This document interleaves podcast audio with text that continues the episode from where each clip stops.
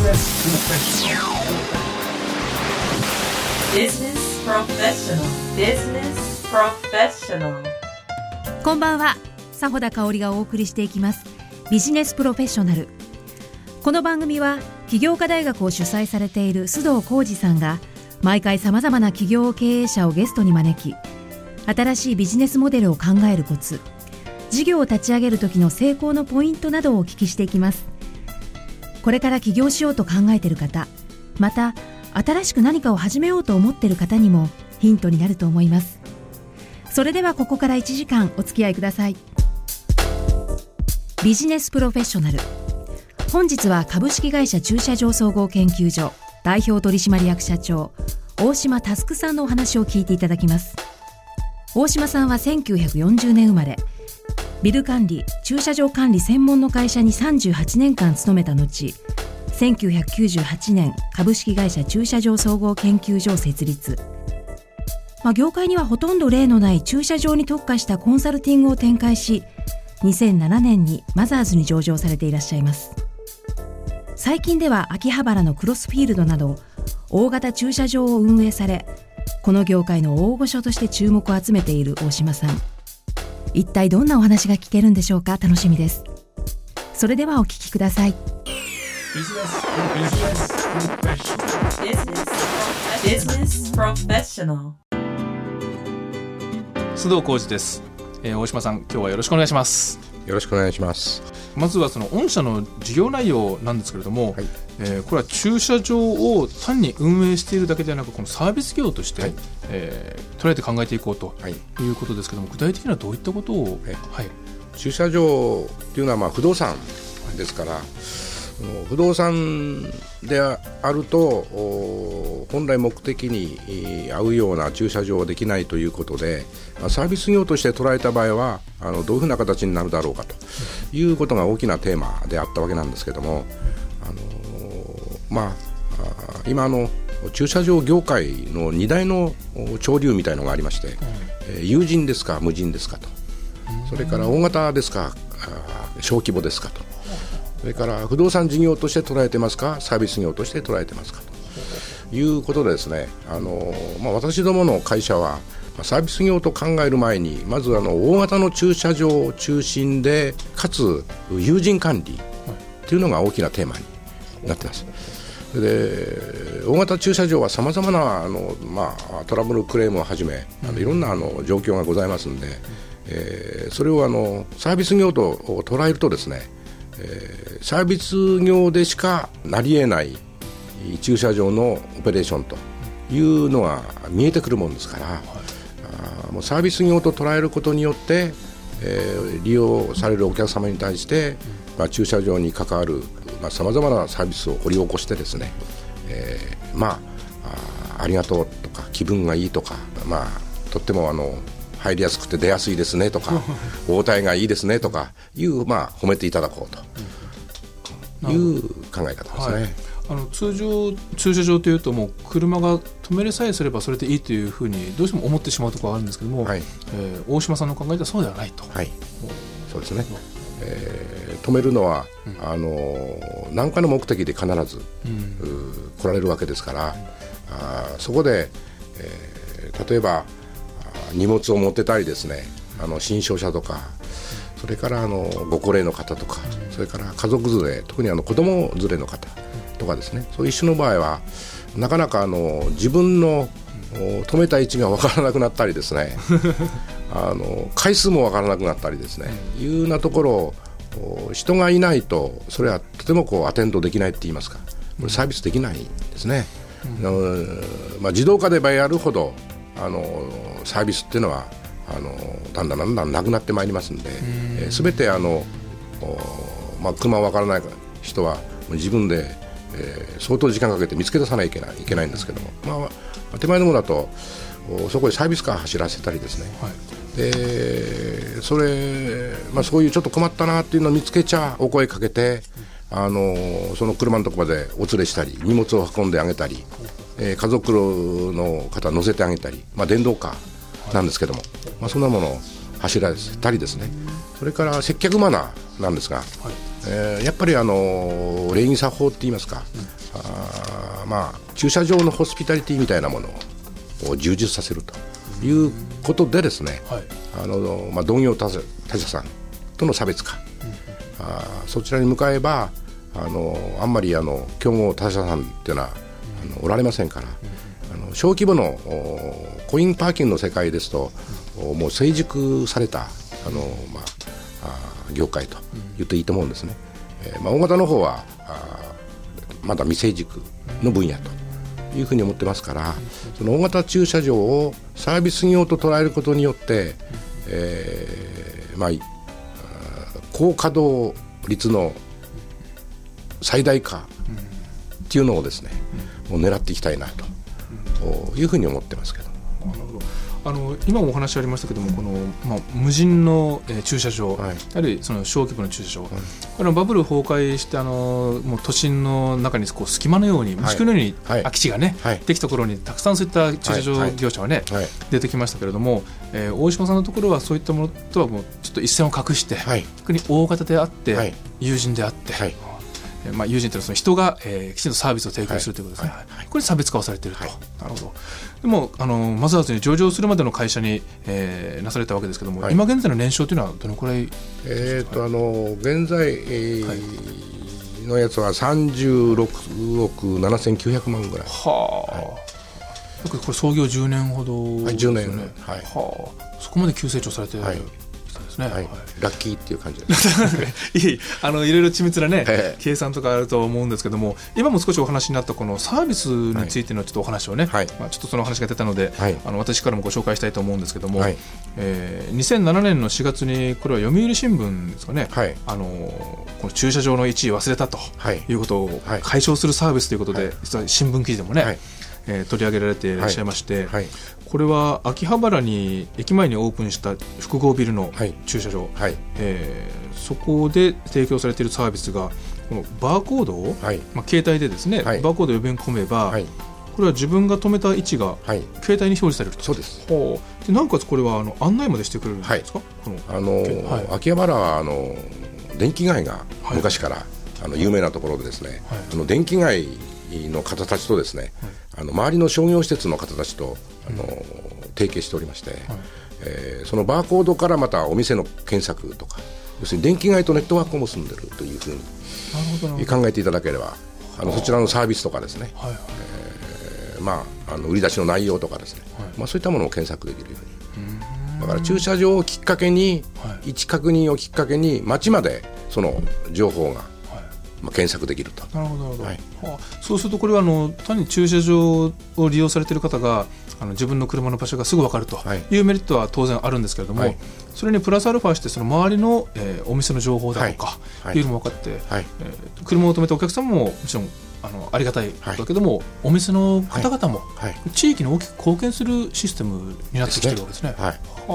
まあ、駐車場そのものはですね、はい。都市施設って呼ばれてるんですがはい。それで都市施設であるからにはあの、その地域のですね共有社会的なあの共有の資産というふうに思ってるもんですから、あの単独整備ではあるんですけども、あの幅広くうその地域地区とですね、まあ、あのネットワークを結ぶと、まあ、街づくりにまあ参加しするという意識を持ちたいなと。いうふうに思ってます。はい。その一つの現れがこの秋葉原のそうですね。駐車場なわけですね。はい。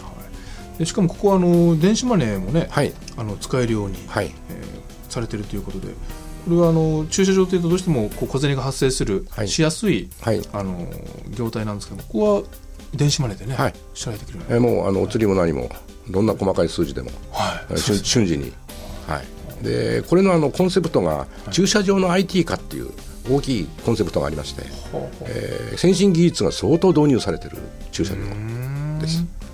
この秋葉原の駐車場というのは今後御社のこれから展開していく、はい。ちょっとフラッグシップのような？そうですね。はい。で、それはあ。の UDX パーキングって呼んでるんですが、はい。ビル名は UDX ビルというんですが、はいで周りにあ。の反対側に富士ソフトさん、はい。それからその秋葉原の UDX の横に大ビルさんという駐車場がありまして、その3つを我々手掛けてるもんですから、これ合わせると1200台ぐらい。1200台。ぐらいの秋葉原の駅前中心にですね、まあ、展開できてると。いうことでですねやっぱり幅広い街全体を捉えた駐車場の拠点というふうな、あのまあ、うちの会社によってもフラッグシップになりますね。なるほどそれだけ大規模な開発なり運用はい。っていうのにノウハウをお持ちなわけですね。はい。なるほど。はい。もう一つあのこの新聞で大きく取り上げられたのがありましてですね、これは2006年の9月に、はい。えー日経新聞で取り上げられたサービスとして、はい。おそらく駐車場の業界でこういったサービス珍しいんですよね。はい。これだけね大きくね あの取り上げられていらっしゃいますから、あのこの日経新聞に取り上げられた内容はこれはあの、まあ、同じ秋葉原のパーキングですかね。はい。えー実は駐車場自分が車止めた場所まではい。あの電動カートで、はい。送ってくれると、はい。は いこれはあの、まあ、なるほどビジネスというテーマでね、はい。取り上げられてるわけですけども、はい。これもすごくありがたいサービスですよね。はい、これはですね、はい。あの先ほどあの、まあ、私どもサービス業とまず捉えてますっていうことでですね、あのまあ、一つはあのサービス業と捉えた上で誰のための駐車場なのかと、ここが一番大きなテーマでございまして、あのあくまでも利用者のためですよねと。で利用者っていうのをトラブルクレームそれからいろんなあの意見、うん。これをですねあの日頃ずっとこう情報収集してるんですね。そうするとあのじゃあそれをおちゃんとサービスするためにはどうしたらいいかっていうとこの電動カーのサービスにまあつながってると。おまあ見てるとあのやはりあの秋葉原ですから特に大きな荷物を持ってる方はいいらっしゃるんで、えーそれはちょっと駐車場これ大きいもんですから、歩くだけでもちょっと良いじゃないんですね。でそれをあのおまあ拾って 拾っては怒られちゃいますけどもの乗せて差し上げてですね自分の車のところまで行って差し上げたりというようなあそれからエレベーターがあのあるエレベーターに乗ると車の近くにだったんですけど違うエレベーターに降りちゃうと大変遠いんですね、でそういう時には送迎してあげるとか、うんまあ、それを、まあ、巡回して、まあ、そういう作業をしていると、なるほどまあ、オペレーションの一つとはい。いうことになると思います。ちょうどこの新聞にはあの写真入れでね、はい。えー紹介されているわけですけどもあの本当にゴルフ場のあの電動カートのようなね、はい。えー乗り物にこう乗って連れて行ってくれるということですけども、あの一つこのユーザーからちょっと心配になるのが、はい。ここまでサービスが充実してると、はい。こうコストが、はい。あのアップしちゃって、はい。えー駐車場代金が高くなっちゃうんじゃないかというふうに思うことがあるんです。そのあたりはどうなんはい、でしょう？これはですね、はいマーケットとしてはここの駐車場安いです。安い、はい、で何やってるかっていうと、あのそれがですね、あのー先ほどの、あのー駐車場の大規模で友人でと、でサービス業でということのお根根幹のそのビジネスモデルみたいなものがですね、ありまして。はい。でそれがあのこれはまあ勝手につけた名前で、はい。あのーお手玉理論とかですね、お手玉。はい。おえーお手玉方式とかっていう基本のビジネスモデルがありまして。でこれはあのなるだけ車室を固定化しないっていうう車は止まるう機能ともう一つ動く機能と持ってると。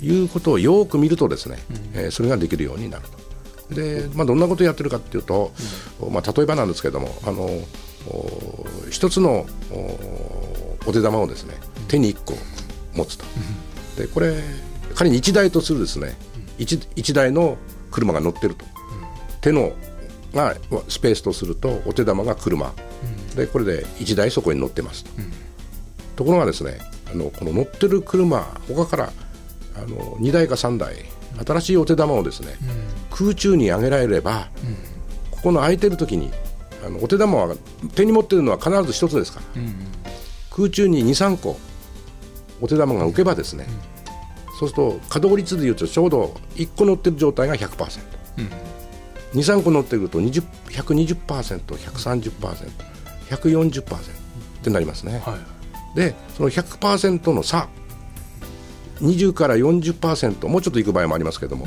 その差があの利益であってですね、マンパワーをかける原動力になってるんですね、ほうほうだから100台を100台として動かしている分にははい。うちの駐車場のビジネスモデルには離れてしまって、えー不採算部門になってしまう。ですね。だからそのおそういう考え方で、えーやればあー人をかけた理由がそこにありまして、それをやるためには人でしかありえないはい。状態になるんですね。で人でしかありえない状態で大きさの問題になるとこれはなるだけ大型の駐車場の方が効率がいいということになっておのずから大型になるというまあ、そういうモデルになってます。先ほどのその、まあ、お手玉の、えーお手玉に乗せることができるのがまあ100台とすると、はその100を超える部分がまあ利益になってくるからという話ですけども、はい。具体的に駐車場の場合ですとこの100を超える部分とはい。いうのはどういうふうな工夫えーとですね、はい。あのまあ、例えば、あのまあ、私がどっかで、まあ、仮なしで月決めはい。契約してると、そうすると月目っていうのは月いくらで、このスペースですよって話になるんですよ、でそういう貸し方とですね、あのそうじゃなくてなるだけ月目契約も含めて、まあ、もう一つ時間貸しってなりますけど、とにかく車室を固定しないと。あその月決めで例えば月3万円だと、はい。でも3万円って決まっちゃうわけですね、はい。はい。それをできるだけ、はい。そういうふうにしないように。しないように。あの、お A さんはこのスペースっていうんじゃなくて、はい。空いてるからどこでもどうどうぞと。はあいう要するに車室を固定化しない、まあ、ビジネスモデルであるんですね。はそうするとその方がいなくてもですねいない場合はですねまたの他の他の月決め者かもしれないし他の時間貸しの方かもしれない。ですね。だから仮にあの今あの100台月決め全部契約として、えー今の時間どうですねちょうど10時半ぐらいですか、はい。うー何台止まってますかと多分この時間だとどうでしょうか。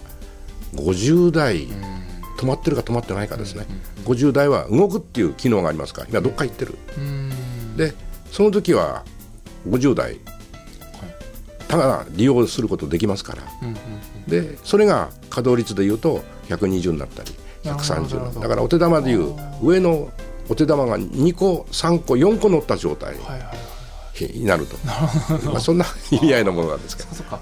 本当このその車っていうのはあの確かに止まってる時はもうその一つの駐車スペースを占有しますからこれ物理的にどうしようもないんですけれども動いていなくなるっていうことがあるわけなのではい。その時を有効活用しましょうそういうことですね。これはあの私たちが住んでるこの民家はい。とかはい。オフィスではできない発想そうなんですね。だから不動産事業ってなるとねできなくなっちゃうんですよ。だって坪あたりいくら平米あたりいくらで決めちゃうじゃないですか。そうするとそれできないですね。あんたどどきなさいとは言わない言えない私もあのじゃあ今から仕事に行ってくるかって言ってその仕事に行ってる間にじゃあ他の人がちょっと入って、はい。それはちょっとできないですもんね。ね。住宅では、はいれ駐車場っていうのはそれができると、はい。あとただできるとは言ってもあのむやみやたらとやってしまうと本当に止めたい時に止めれないっていはいう不都合もはい。表しますから、おそらくそこでいろんなノウハウとかねね。あの過去の経験から、はいえー導き出されたなんか数値的なものがそうですね。あるかと思うんですけどやはりこの辺がはい。他社と一番の違いになってくるんですか？なってきますね、ん。はい、だからはい。1台あたりの例えばお医者さんでいうとカルテみたいのはい何千台も持てばですねはいはい。動向が分かりますよね。ほう。大島はね朝出てたっけよりもとんと帰ってこないとかですね、ずーっと止まってるとかですね、はいはい。まあ、いろいろあの傾向が分かるようにあの人の癖っていうのは大体車もその癖がありましたね。人が乗ってるわけですから。はいはい。それがいかに読み取れるかっていう話になると思いますね。Business Professional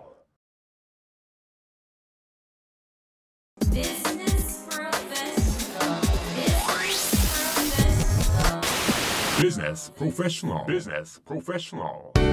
駐車場独特のそういったあのあ実は空きスペースが有効活用できるという発想ですよね、はい。これは何がきっかけでそういったえこれはですね、あの本来私勤めたのが37年間不動産事業で。はい。でそこへあの不勤務台数で駐車場は必ずつけないかと、まあ、貸しビルをずっと作ってたわけですけど。で駐車場の上の方の事務所とか、あの店舗のスペース貸す分にはこれもやってましたから、うん坪あたりいくらですねと、それはテナントさん入れると、で駐車場の場合は車入れてるもんですから、車の場合はこれ全部仮に30台あのなんか機械式のタワーでですね、契約して満杯ですと、言ってもですねずっと見てると車いないんですね、うん、だ契から約してるから一応月決め料金は発生してる発生はしてます。あということはビルのオーナーにとってはまあいいんです、まあそれで。いいんです。けどね。でそれを専門的にやろうと思うと、はい。やっぱり費用もかかりますから、はいそれをどうやってあの有効活用するかっていうと、あのまあ、じっと見てると、お30代のところがある時は10代しかいなかったりですね、これなんじゃと、でこれを契約上もですね、えーまあ、まあコンプライアンス上も、きちっと法的にも整備された上で、えーこれ動かす方法ないかと。いうことをどんどんどんどん突き詰めていくと、はいお手玉っぽくなって。先ほどの話。に先ほどになってくると。まあ、そういうのがきっかけですね。あはい。しかしあの不動産管理ですか、ビル管理の会社で見てみるとおそらく単価も小さいでしょうし、えーそもそも月金がが決まってたら、はい。まず赤字じゃない可能性が高いのでそね。えーそこまでやる必要ないんじゃないかと、はい。しかもあのなんか面倒なことやってしまって、はい。止めたい時に止められないとかはい。いうクレームがある方がもうややこしいから、はい。はい。手つけないでおこうよとはい。いうのがおそらく常識的な発想じゃないかなと思うんですけど、そうですね。やっぱそうですか？あの、はい。割とそういうふうに言う方たくさんはい。おられるんですが、うん。あの一方あのそういうことを思ってて、えーそのビル専用の駐車場と思っててですね、えーその駐車場の機能はですね本当はもうちょっとバリューアップできる要素を持ってるのにですね、はい。それを有効活用してないっていうのはまだたくさんあるんですよ。でこれはあの小さいところじゃなくて大きくなればなるほどはい。あの未開の地みたいのがありましてね、えーまだそれが本当にあの世の中に貢献してないっていうか、あの本来の機能をあの潜在化させちゃってですね、はい。それを顕在化させてないって言いますか、だから手前殿の役目は大型駐車場で、あの本来の機能を持ちながら駐車場のですね、えー顕在化してない駐車場はい。のお掘り起こしと。これが大きなテーマ。うなるほど。でそれを何でやりますかっつったら、基本のビジネスモデルでチャレンジしてみると、でえー街づくりも貢献していくというような流れになると思うんですけど、あのこの御社の、えービジネスモデルというか今お話があったその潜在化してしまっていると埋もれてる、はいはい。えーそれを顕在化させるというお話ありますけども実はその法律で、えービルを建てるときに、はい。えーある一定数の駐車場をはい。作らなきゃいけないと。いうこれ法律の後押しみたいなのもあるわけですね。そうですね、法律ので決まってる決まってますからビルが作られれば作られるほど御社の、えービジネスのその元になる、はい。潜在化されてしまう 駐車場が作られていってるという見方もできるわけですね。でここに来てですね、はい。これが手前の街づくりっていうか再活事業はい。の駐車場を得意としてますから、で中心市街地の、あのー活性化のためにですね、え3つの法律が出来上がりまして、街づくり三法って言うんですけども、あの都市計画法それから中心市街地活性化法それから大天立地法という、これがですね、はい。えー建築基準法上の不置義務台数プラス街づくり三法に基づく大規模な駐車場を作りなさいとこういうふうになってるんですね。そうなんですか、最初の冒頭のお話はその建築上に関しての基づく、えービルの中はい、あくまでビル一棟に対してのお話お話。だったけれどもその再開発のそういったあの散歩はい、によってそれだけにとどまらずっていう、とどまるというはことで、あ。のーそれがむあの昔はですね、はい。あのー周りの郊外っていうか、のところにたくさんのあの、まあ、GMS って呼んでますけれども、はい。大きなショッピングセンターっていうか、モールとか、こう出来上がったんですけど、そしたら町中心市街地が破綻しちゃいましてね、はいはい。それを今度は中に戻そうと。外には作ってはいけませんと。でそ中に戻そうということでこれ戻すには再活事業の手法しかできない大規模な開発になるものですから、それで町づくり散歩っていうのを作ってでこういう形で町を作りなさいと、その中のどうでしょうか。30%ぐらいがあの駐車場がテーマなんですね。でこれはあの大規模で再開発事業でしかもコンサル的なこともおちゃんとお機能を持っててでそれで携わらないとですねその駐車場問題解決しないと。いうのがあってこれはあのまあ当社にとってですね今あの国の施策でもあのちゃんとおついて歩ってるという状況そうするとその国の法律だとか行政の方も、はい。はい。この都心の方にはい。駐車場を整備して、はい。でこう人を戻したいという思惑があるわけですね。そうこれあの普通に生活している私どもはあのそういった法律があることすら、あの知りよしもないんですけれども、はい。実はそういった法律の後押しでもって、はい。この御社にそういった運営ノウハウだとか、はじゃあどうせ作るんであれば効率的にその駐車場を回さなければ、先ほどのお手玉と同じですよね。そうですあのより早くはい。正確にお手玉をこう回し続けるはいことを求められるという、はい。その機会がこの法律の後押しでもって自動的に作られていると。そうですね。はあ。はい。これでも羨ましいご商売ですね。これね あのまあ一言で運がいいなと思ってるんですけどね。ラッキーラッキーっていう。この商売始められる時は当然そんな法律の後押しがあるとは。もうさらさら思ってないですね。はあ。なるほど、はい。これはあのおそらく、まあ、東京でもね、はい。もう品川から秋葉原から、はい。もうありとあらゆるところであの再開発がね、はい。今銀座でも、はい。あのやってますけども、はい。えー当然地方のと都心部でもね、はい。これから増えてくるでしょうし、はい。あの御社としてはそういったあの、まあ、サービス先大型化、はい。で有人化、えーこちらの方に特化していこうというふうな、そうですね。ははい。あなるほ今あの、はい。おまあ、国内がそういう状態ですから、どはい。えー海外っていうのはあの駐車場の専門家っていうのはやはりいるのかとはい。いうとこれなかなかいないんですね。海外。はい。それであの今上海でプロジェクト今取り組んでおりまして、まあ、コンサルですけどもあの、まあ、これは世界一のタワーだとあのビルになりますけど、はい。まあ、そこを取り組んでるとかですね。はい。あの東京都内でも世界一世界一の電波塔のコンサルをやってるとかですね、あの本当あの、まあ、ランドマーク的なあのお仕事もあのいただいてるもんですから、えーその辺で、えーよりえー駐車場のお運営ノウハウっていうかコンテンツっていうかそれを磨き上げればですね、うん、割と考え出てってもですね通用する時代にな入ってきたかなと。特にあの接客マナーっていう点では、日本の接客マナーっていうのは世界的にもしこう知れ渡ってるあのホスピタリティなんですね。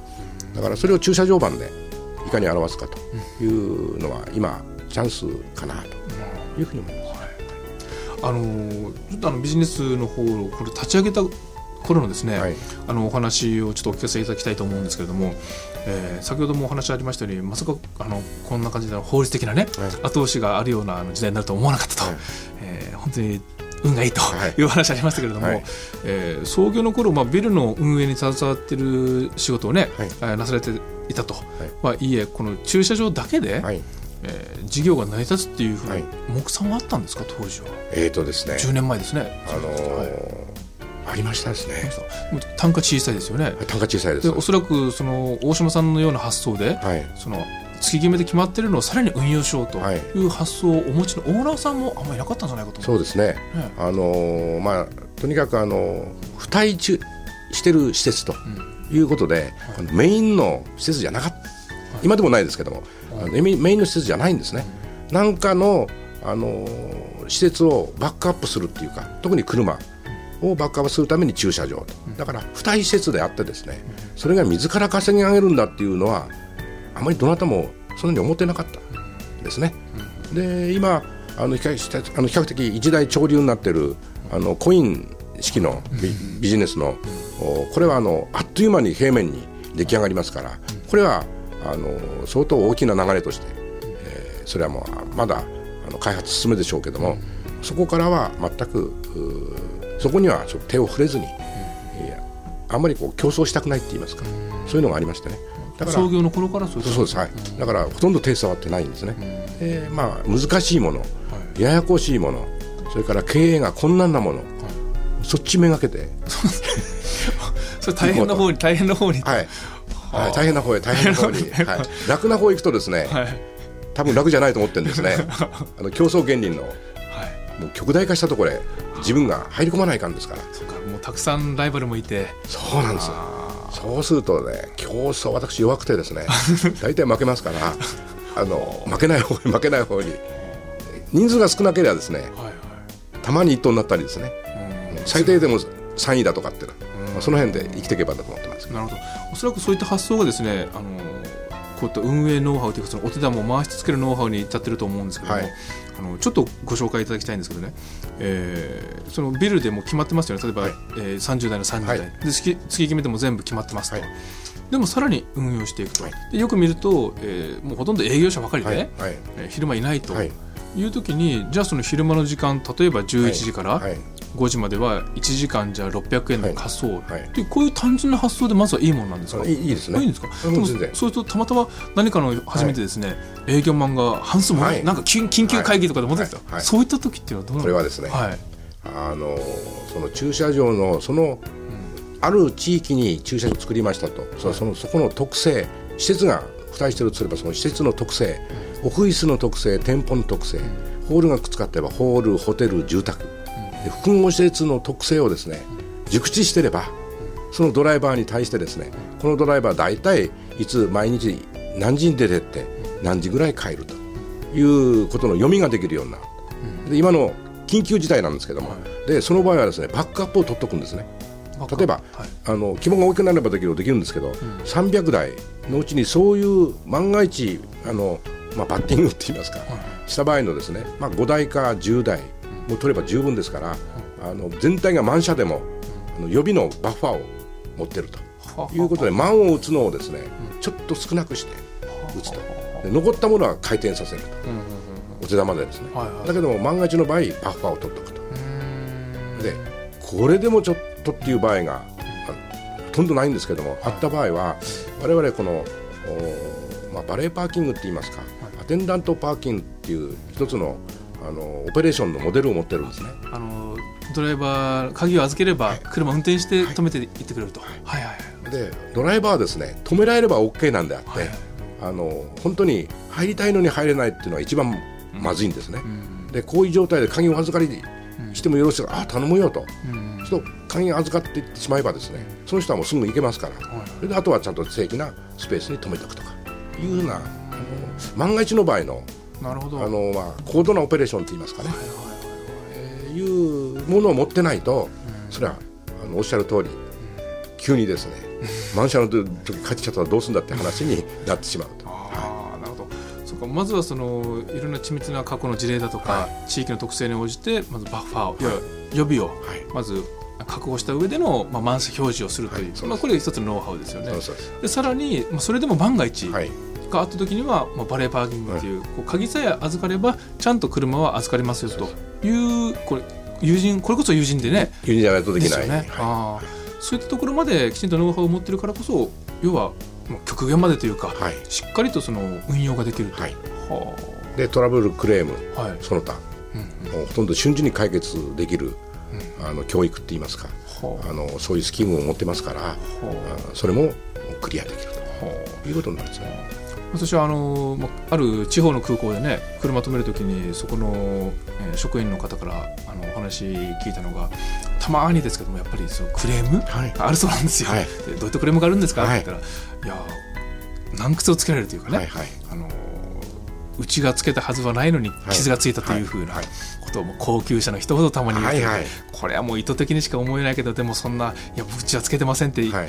あの面と向かって言うことも言いづらいし、はい。みたいなことをおっしゃってたんですね、はい。その方が。あそういうことあるのか、はい。駐車場っていうのもこのやっぱ物を車を預かる商売だからね。大変だなと思ったんですけども。例えばそういうふうなのこそオーナーさんにとっても心が痛いね。トラブルだと思うんですけども。そういったのもはい。ノウハウというか、えークレーマー含めてですね、はい。はいお客様。はい。あ車含めてお客様。あのクレーマーですね。車はいはい。そういうのをまあ何でも難癖つけるんですよ。あのニヤッと笑ったとかですね。はい。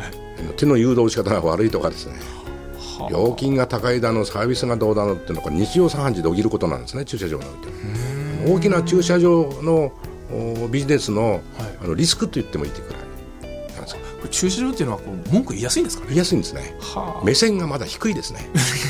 はい。だからあのーまあ、そういうクレーマーの方も含めて、はい。お客様と思わないとやはり対応できないですね。はあだから徹底したと対応をすると。もうとことんまでご自宅まで行きますし。あそうなんですか、はい。はあ例えばその誘導の仕方が悪いとか、はい。い、うふうなこと言われた場合っていうのは例えばどういうふうに、例えばですね、あるお客様で、はい。この高級車で、うん。えー女性の方、えーよく誘導するじゃないですか手手とか、はいね。あのーまあ、言葉を言ったり、そうするとですね私のことをね私勝手に止めるから、そんなやたらにねあの自分のことあっち行けこっち行けって言うなと。うるさいっていうわけですよ。はあ。それも困ったお客さんこですね。とですよ。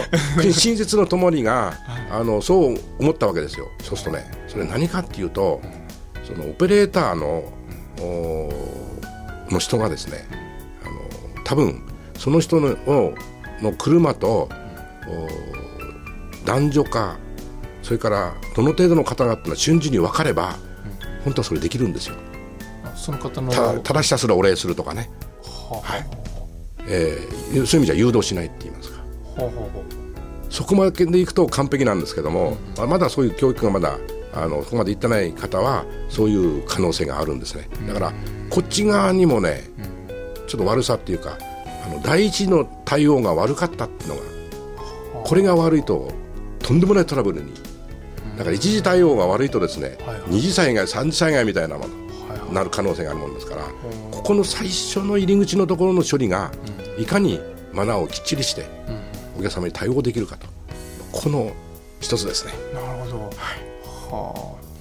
そうすると本当にこれはあの、えー大島さんのお話を聞かれてですね、まあ、あるいはその、えー駐車場総合研究所のえー営業の方からはい。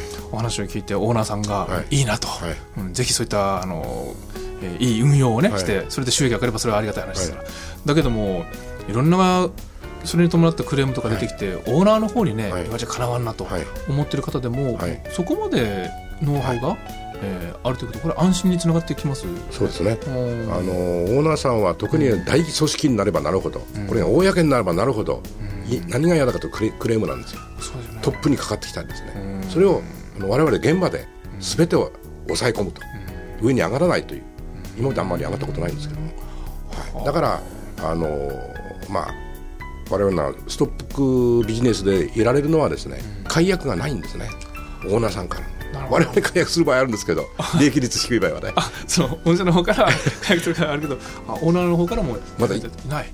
一一個もない。一個もない、はい。はですから、まあ、それはそれの対応の仕方とかいろいろあのモデルがあるんですけどもね、だけどそれをちゃんとやっててトラブルクレームっていうのはほとんど瞬時に解決してお金も全部こちら持ちですから、はい、その代わりあのオーナーさんにご報告します全部。あそういったトラブルに伴った費用っていうのは、はい。御社の方で持つと、へえあでただ報告は当然ちゃんと報告します。こういうことがあったというかね。いろんな関係がありますから、あのたまにオーナーさんが手伝ってよ分かったとそれだったら俺やるってやるよって言ってくれる方もいらっしゃるんでね。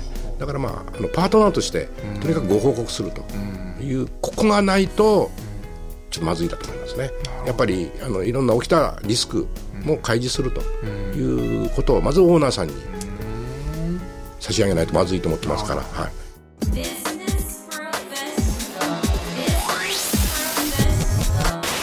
Business professional. Business professional.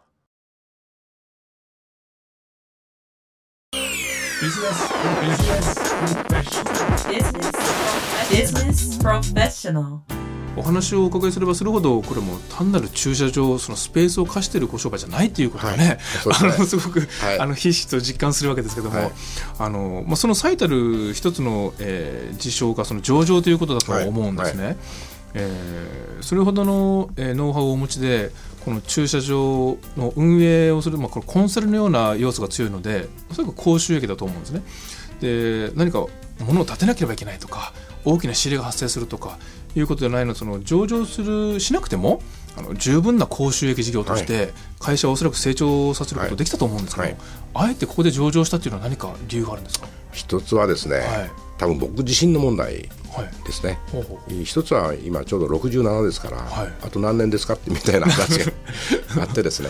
それあのそれが一つ。それからもう一つはあのお自分自身のことをよく知ってますから、まあ、例えば脇が甘いとかですね。はいいうことはこれはあのプライベートでやってる限りは多分勝手気ままにやるはずですから私自身。大島さん自身が、そうするとですねこれはまあ多分どっかで破綻すると思うんですね。だったらもうお多くの目でもう見張ってもらおうということになるとパブリックにせざるを得ないというはい。ことになりますからもうパブリックに向かおうということで、えーまあ、2年前にね決断したというのが一つそれから3つ目は、あのこれはおかげさまでですねいろんなあの方たちがですね、あのこれはもう従業員も含めてですけども、あのいい人たちがこう寄ってきてくれたっていうのか、あの周りにですね、はい。あのいていただけるようになりましたから、うーんまあチャレンジしてもいいかなと。いう一つはそういう人の問題とあとは私自身の問題と。はいはい。これが大きな決断のそうすると創業の頃は上場なんていうのは全く持ってなかったですねあじゃあ具体的に上場させようかなというふうに思い出したのは何年ぐらい？だって2年ぐらい前。2年ちょっと前ですかね。あじゃあ逆に言えばそれ以前もかなりあの財務会計的にはもうしっかりとした、あの経理処理等はえーとね、やってたつもりなんですけど今見るとですね、はい。また甘かったかなと思いますね。はい、でも2年3年でねそこまであの整備するのも相当大変だったんじゃないかと。これは大変ですね。ですよね、はああのそのまあ一つ目が、まあ、ご自身のまあ年齢とか、はいそれはこれ相続というかね、はい会社を適切にその創業者がいなくなっても発展させるという方法ですよね。これも要は長期的なこの会社の将来を考えられて。そうですね。だからうん。まあ、上場大変ありがたいんですけどもん。あの、まあ、経過点だなとうん。いうふうに思ってますね。はいそれが一つで二つ目があの一番私はあのちょっとあの、まあ、興味をそそられているかですね、あの感じたところですけどもこの自分自身を律するためのはい。手段としての上場、はい。これもちろん会社にとっても株主にとっても、はい。ユーザーにとってもいいことですから、はい。あのすごくあの有意義な、ねはい。ことですけどもご自身としてはこれ窮屈になるんじゃないですか？これがね 窮屈なんてもんじゃないですよね。窮屈なものじゃない。あの相当こう重い鎧をきちっと着たというは形になりますから、ん。自由に動けないんですけども、そうですよね。はい、でああえてそのまた茨の道を。そうですね、このこのこのご年齢になってまた そうそうそう。はうん、だからこれはね多分こう大きななんかこう流れがあってですね、まあそっちに向かいなさいということだと思ってるんですね。だからあのまあチャレンジじゃないんですけど、お多分そういうふうに自分自身が出来上がってんだろうなと、うん。なんか使命があるだろうと思ってるんですね。だからあとはもう健康との勝勝負でですね、うん。もうガンガンいくという感じですね。おそらく今そういったあの機運っていうね、はい流れを感じたというのがおそらく3つ目につながってくると思うんですけどもいろんな人が集まってそうですね。これはありがたいですね。はい。あの大島さんが積極的に募集したとかいうことでも、えーっていうのもありますし、はいあのご縁があってですね、はい来ていただいたっていう方もいらっしゃるんですね。それは大島さんが想定していないようなはい。キャリアのお持ち主であはい。ったりとか、はい。はい。逆にやっぱそういったやっぱり人材が揃わなければ上場っていうのは。しなかったですね。はい。あのそこそこ生きていけば全然 OK ですから。まあそうですよね、はい。収益的にもなかなか赤字になりにくいような状態しょうし、はい。あの先ほどもねお話あったように一つ契約すると、はい。ずっと契約続くそうです。からね、はい。じゃあよっぽどその強い思いがね、はい。大島さんの中にはい。あって なされた上場だと、はい。ね、あのはい。私は思ったんですけど、はい。あのこれからまあ上場というのをで今その新しい活動というかですねあの大学だとか NPO と共同したあの社会貢献活動、はい。こういったのもされてるということですけど、はい。これは具体的にはどういった、えー、と具体的にはですね、はい。あのーまあ、建設大学校の講師とか中小企業家の大学校の講師とかですね、はい。要するにあのなんかこうパブリックって言いますか、はい。あのーに近いもので、はい。やはり、あのーまあ、参加したいなと、でこれはあのやはり先ほど駐車場っていうのはあのまちづくりに大変こう貢献する都市施設というふうに思ってるもんですから、あのそういう NPO 活動もですね、えー含めてやっていこうという中で NPO はあー一つは再活関係の管理会社ののネットワークの NPO 法人があるんですけどもそれが一つ、それからもう一つはあの駐輪関係ですね、えー駐車場やってると必ず駐輪場とか、オートバイとか、はいはい。タクシーベイとかバスベイとか、うん、一番問題は荷さばき車両とかこういう問題が出てくるんですね。でそういうのに出た時にやっぱり確実にあのやっぱり公なあ活動もしつつそういうところに参加したいと思ってますから、あこれは自転車のですね、あの環境創造ネットワークっていうそういう名前なんですけどもその NPO 法人にまあ参加しているということですね。そうかそうか。どうしても駐車場だけ駐車場やってるとですね、はい。まあ、自転車の問題があって、はい。オートバイの問題があって、はいけど荷さばきが一番大変だとお話,、はい。お話ありますけどもそのそのビルならビル、はい。えー商業施設なら商業施設への搬入のはい。スペース、はい。はあ。そういうのもやはりきっちりあうのんや車は車ですから。そうですね、うん車問題はすべてちょっとお見張ると。任せてくれと。え任せてくれ。と いうふうに思ってですね、はい。あのまあ、ちょっと時間の方もね、はい。あの終わりの方に近づいたので、えー最後の方のお話に入りたいと思うんですけど最後あの2つお伺いしたいと思うんですね。はい。一つはあの御社の、えーキャリアというか、御社で働く、まあ、働きがいはい。ということをお尋ねしたいと思うんですけども、はい。えーこれ市場の伸びだとか潜在的な市場っていうのはおそらく相当あると思うんですが、はい。どうですか？大島さんからはい。えーとあのまずあの、人材っていう意味では、はい。あのどのようなキャリアをうん。持っている人ということなんですけども、えー私が重視してるのはですね、はい。あのまあ、入ってくる方は多分駐車場っていうのはそんなメジャーな産業じゃないですから初めての経験の方が多いんですね、だからノンキャリアで結構なんですね、ただし、一生懸命汗かく人はい。この一点ですねあまり楽勝という発想ではちょっとねもう勘弁してくれという。先ほどの今日のお話あの終始一貫して大島さんがね、はい。のあえて茨の道を大変な方という 創業者がそういうふうな精神ですから、はい。あこれ従業員の方もそういったはい。自ら律するような、そうですね。方が一番、まあ、理想って言いますか。あの求めたいですね。なるほど。ねはい。あの例えばあのサービス業にはい。携わった経験があるとか、あの接客業に携わる、はい。こういったキャリアはやはりいいですね。はい、それからあの特にあのサービス業の中でも、あの和食のサービスをやってたとかですね。和食、全く違う業あ界違うんですね、あのところがサービス業でやっぱりあの一番日本の固有のもので、サービス業で一番あの高いレベルのものって私自身は和食の世界だと思ってるんですね、はいえーだからできれば和食の経験を持ってる方、またはあのホテルのね、はい。うん経験を持ってる方。和食とかホテルっていうともてなすような。おもてなし系の駐車場と。おもてなし系の駐車場、はい。で駐車場のホスピタリティなんていうねちょっと大冗談に構えたねあのコンセプト持ってるんですけども。はい。まあ、そういうふうにやっていきたいと思ってます。なるほどもう一つお尋ねしたいのはですね、あの海外進出のお話なんですね、はい。先ほども上海の話い。出ましたけども、これあのよくよく考えると本当にあの日本は国土が狭いので、はい。えーこの駐車場はをいかに効率的はい。に運営するかっていうの方が蓄積されているような気がはいはい。その中でも御社のようにそのその駐車場をサービス業と捉えて、はい。さらにもてなしの心ではい。接すると、これはおそらく海外でもね、はい。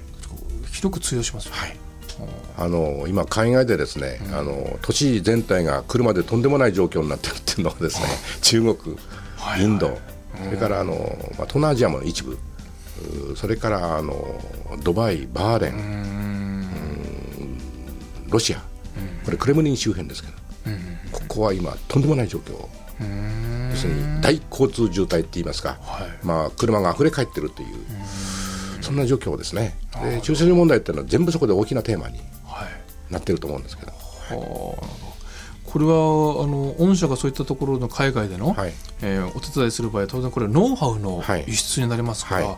これもまた高収益な事業のおそらくなるようなね、できればあの一番リスクのが少ないのはあの、いきなり運営事業をやるっていうよりですね、やっぱりコンサルティングだと思うんですね。ですよね、あのこれはまあ収益率いいですから、それでまずそこで大きな実績を作って、それで、えーその余力を持って管理運営事業に入っていく、これはあの世界でも日本のは日本の固有のもの中国では中国らしいもの他では他でらしいものっていう、その国に合ったオペレーションっていうのを、これは勉強しないと出てこない話ですから、それはもうじっくり構えてやると、もちろんリスクを負ってやろうかなと思ってます。けど、まあ、当面は当然国内のね、はい。国内だけでも相当な市場はい。があるわけですから、はい。あの力を入れていかれるでしょうけどもあの御社に興味を持った人にとってですねこの例えば商社経験があるだとか、はい。はえー学生さんでこの語学を生かしたりとか、先ほどドバイとかね、はい。バーレンというお話ありますけども、これから伸びそうなあの新興の都市はい。でぜひ活躍したいとはい。いう方がいらっしゃった場合は御社もうウェルカムですね。それからもう一つのターゲットはですね、はい高齢化社会で60から65の間の方で、うん。サービス業を何かやってた方。で、はい。あの健康が優れててですね、はい。背筋が伸びててですね、知ってる方で、60から65の間の方でまだまだあのリタイアした方でたくさんいらっしゃると思うんですね、だからそれはもうあの大事の人生でそういう方ターゲットにですね、あの一つの大きなあのオペレーションっていうのを考えてみたいなと思ってますけど。そのシルバーその、まあ、第二雇用というかそうです。再雇用というのも再雇用ですね。それ今お話があったようにそういったの接客だとか、はい。えーもてなしたっていう過去の経験がはい。あればもうすぐにこれ駐車場で応用できると。応用できるという。うーん。でその方のあの時間軸でいいと思ってるんですね。いろんな旅行したいとかですね。あそっかもう常勤じゃなくてもいいと。条件じゃなくてもいいです。で自分の働きたいところのその時間割は我々でシフト組みますんで、まあそこへきちっと入っていただければあのいいんですけども、まあ、そういういろんなことをあの働きやすい環境はあの今後作りたいと思ってるんですね。はい。これあのリタイアメントした方々はね、はい。あの朝から晩までずっとあの趣味の世界に生きるっていうのもかえってこれ、まあ、寂しいという方多いですし、はい。はい。何らかの形で社会貢献したいと、はい。でもその短時間だけはい。雇ってくれるところなんかないよという話を、ね、たまに聞くんですけども。そうですね。だからそういう方でいいと思ってるんですね。はい、だから自分の長年勤めた、あのことで、えー自由な世界がやってきたと、でそれだけどちょっと満足度っていうのはちょっと少なくなるはずですから、そうすると働く、うん。少しでも、まあ、お小遣いって言いますかね、収入を得たいという方もまだまだたくさんおられてて元気で、あの背筋が伸びててですね、方いらっしゃると思うんですね、その方も実はウェルカムなんですね。あの本当今日はもうえ駐車場をサービス業と捉えるお話からですね、えー地域貢献のお話、はいはい。えーそれからあの海外選出のお話からこのこれからますます増大するであろうシルバー層のね、はい。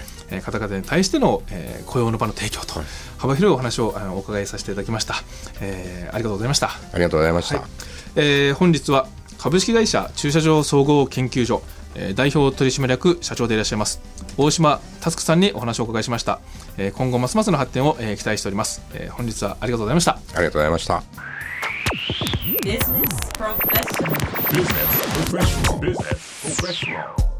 いかがでしたでしょうか？ビジネスプロフェッショナル本日は株式会社駐車場総合研究所代表取締役社長大島佑さんのお話を聞いていただきました。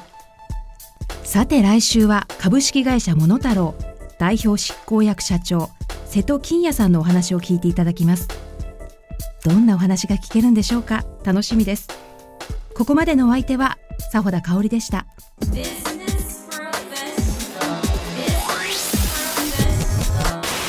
Business Professional. Business Professional.